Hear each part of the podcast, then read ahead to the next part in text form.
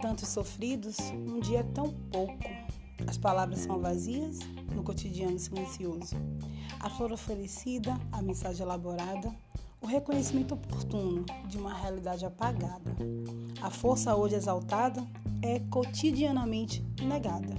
Continuamos sendo julgadas e, para a sociedade, somos sempre as culpadas. As meninas continuam a serem abusadas, suas vozes silenciadas e, mesmo sendo vítimas, têm suas ações distorcidas. Ainda somos educadas para servir e obedecer. Se fugimos desse papel, a sociedade, muito cruel, insiste em nos emudecer. Embora estejamos a comemorar e isso realmente é merecido, ainda é preciso lembrar: tem muito caminho a ser percorrido. Meninas e crianças são forçadas a casar, desde muito cedo exploradas, não tem com quem contar. Para muitas ainda é proibido simplesmente estudar. Em alguns países a violência é natural. Se o companheiro agredir, tudo bem, é normal.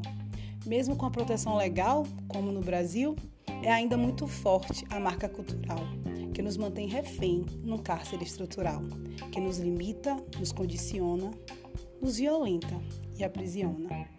Sejamos mulheres, sejamos sempre o que quiser, sem nada nos limitar. Empodere-se e ajude a empoderar. Quando uma levanta a outra, uma nova sociedade estará a se formar e alimentamos um futuro em que é possível sonhar. Tu é maravilhosa, mulher, poderosa, capaz e competente, cada uma do seu jeito e tão diferente. Não te permitas duvidar, neste mundo você foi feita para ser feliz e brilhar. Feliz Dia das Mulheres, 8 de março de 2021, Paulo Alcântara.